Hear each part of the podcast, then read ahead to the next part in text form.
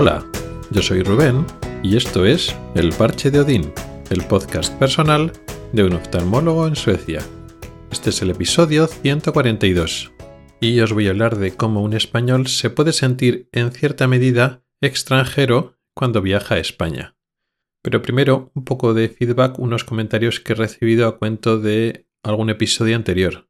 Del último episodio sobre los vestuarios y la ropa, que me han comentado que en España no es tan extraño encontrar pues niños pequeños que van en el vestuario que no le corresponde para su sexo. Es relativamente habitual en España. O sea que aquí esto en Suecia, que se ve en Suecia, no es nada especial. Quizás es más especial en Suecia que entren personas adultas, pues personal de, de limpieza o de mantenimiento que puede entrar en el vestuario del otro sexo cuando todavía no es la hora de cerrar. Y también he tenido feedback a cuenta del episodio hablando de los sofás, cuando yo explicaba que he tenido que esperar en torno a dos meses, un poquito más, para los sofás que había encargado, me había parecido mucho y no sabía si es lo habitual en general en los países aquí europeos o es que aquí en Suecia les cuesta más. Y me han explicado, bueno, pues gente de España y gente española, pero que vive, también ha emigrado un compañero que vive en, en Austria y que han esperado incluso más, tanto en España como en Austria, depende de lo que pidas, que se ve que lo de los sofás funciona así, aunque la única vez que tuve que comprar un sofá un poco más serio en España tuve que esperar menos, pero vamos, que debió ser casualidad que esos tiempos de espera no sean inhabituales. Pero bueno, el tema de hoy, como digo, es la sensación que tienen algunos españoles emigrados cuando vuelven de visita a España. No al principio, pues al principio que has emigrado, llevas unos meses fuera y vuelves a España, realmente España sigue siendo tu, país, tu hogar, tu casa, y todavía sigues notando tu nuevo país, tu nuevo hogar, como lo que es extraño, ¿no? Luego va pasando un poco de tiempo, ahora ya que ya han pasado más o menos tres años, ya se siente un poco diferente. Nos podemos fijar, por ejemplo, en cosas más superficiales o más obvias, que son pequeños detalles, pero te dan cuenta de que eso, vienes a España y, si tú eres español, te sigues manejando mejor en tu idioma natal y las costumbres siguen siendo normales, pero estás de visita. Por ejemplo, el móvil, pues para nosotros no tenía mucho sentido seguir con el móvil español, para lo poco que venimos a España, siendo Europa, siendo la Unión Europea, tener un móvil sueco no te cuesta más. Eh, las llamadas son igual, el internet va igual, entonces no tenía sentido guardar una tarjeta SIM con un número español para el tiempo que estamos en España, si con el móvil sueco funcionamos de forma diferente. Con lo cual, tienes el móvil con el teléfono sueco. Si alguna vez alguien te tiene que llamar o tienes que darle el teléfono pues a algún conocido, pues que tiene que contactar contigo cuando vienes aquí allí a España, pues claro, das un móvil sueco. Los mensajes, todo eso, eh, a todos los efectos, cuando vas a España, es como si fueras en extranjero, ¿no? Pues coges el avión y cuando llegas a España, a tu casa, recibes un mensaje de texto en sueco te diciendo, ah, pues mira, eh, ya he visto que estás de viaje en España, disfruta de tus vacaciones. Puedes navegar y puedes hablar con el mismo precio como si estuvieras en Suecia, ¿no? Porque a todos los efectos, pues eh, tienes un contrato con un móvil sueco y cuando vas a España, pues es como si estuvieras, pues eso, de viaje. Pasa un poco lo mismo cuando viajamos a España, viajamos con la tarjeta sanitaria europea. Ahora ya no cotizamos en España, por lo tanto, si necesitamos pues atención sanitaria, pues tendríamos que sacar la tarjeta sanitaria europea, pues como si fuéramos, pues un turista sueco más que viene aquí a España.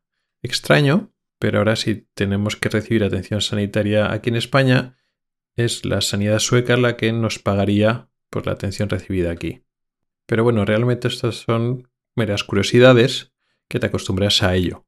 Cuando vas a viajar a España no te acuerdas que tienes que llevar el pasaporte no hace falta, pero tienes que ahora coger el DNI, porque aquí lógicamente el DNI español no hace falta, tienes que coger el DNI español cuando viajas allí a España, pero claro, la tarjeta sanitaria, porque si no, pues eso, seguimos teniendo nacionalidad española, lógicamente, pero no tienes derecho, en teoría, a recibir eh, la atención sanitaria porque realmente no estás cotizando allí, en España.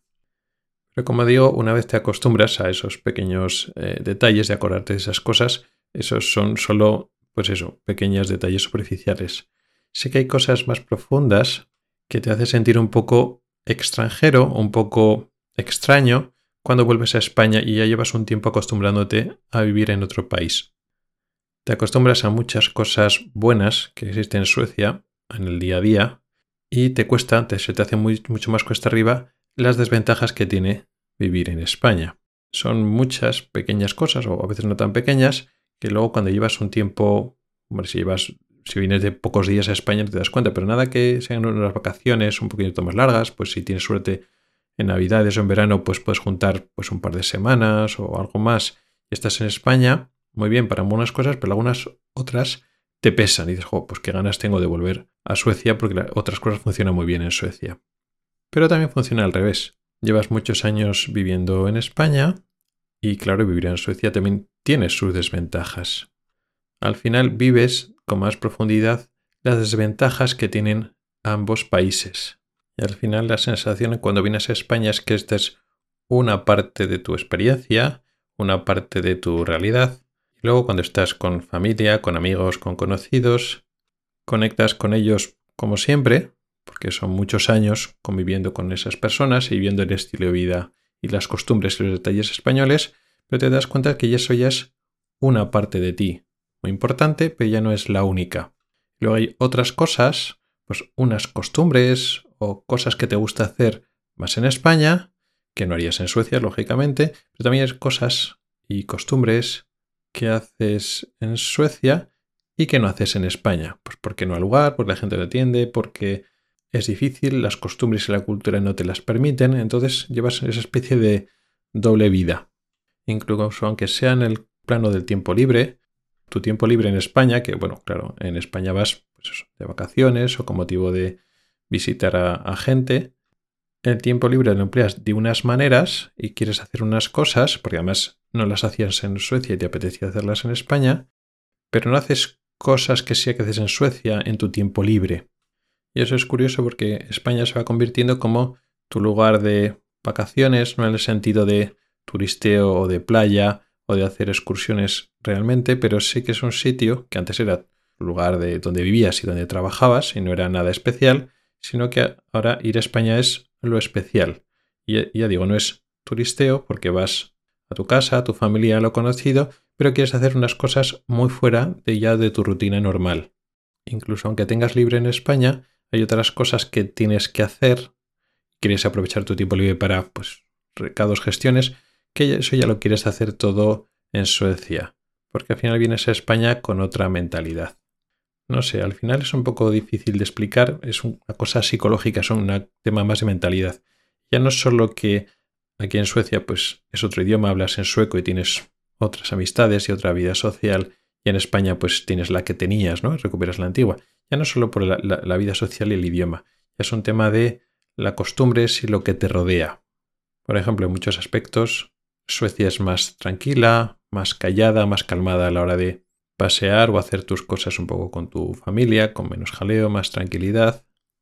Cuando vienes a España que te acostumbras que es a otro ritmo y te adaptas a ello y no haces otras cosas que ya estás acostumbrado a hacerlo y a la manera de hacerlo que ya tienes tu hueco aquí en Suecia y poco más. Al final se trata de pequeños, una pequeña acumulación de cambios culturales y sociales que hace que el entorno cambie. Son pequeñas cosas sutiles que no te das cuenta hasta que llevas un tiempo viviendo y al final te haces. Cada país tiene sus ventajas y sus desventajas y te adaptas en el tiempo libre lo que quieres hacer cuando estás en un país y en otro, otro país. Al principio pasa una, una etapa donde cuando estás en Suecia ves las desventajas de Suecia y cuando estás en España ves las desventajas de España. Luego ya te tienes que acostumbrar. En cada país te adaptas y haces un poco lo que puedes y lo que te permite en lo que estás más a gusto. Y eso es un poco lo que quería contaros. Pequeñas reflexiones de cuando ya llevas, en mi caso, tres años viviendo en Suecia. No es que me haya adaptado completamente. Cuando lleve cinco o diez años, pues iré pensando de otra manera, pero ya no soy un recién llegado. Ya se nota que son unos años estando aquí y eso te va cambiando tus costumbres de lo que haces en Suecia y lo que haces en España. Gracias por el tiempo que has dedicado a escucharme. Tienes los métodos para contactar conmigo en las notas del programa. Nos oímos la próxima semana. Hasta el próximo episodio.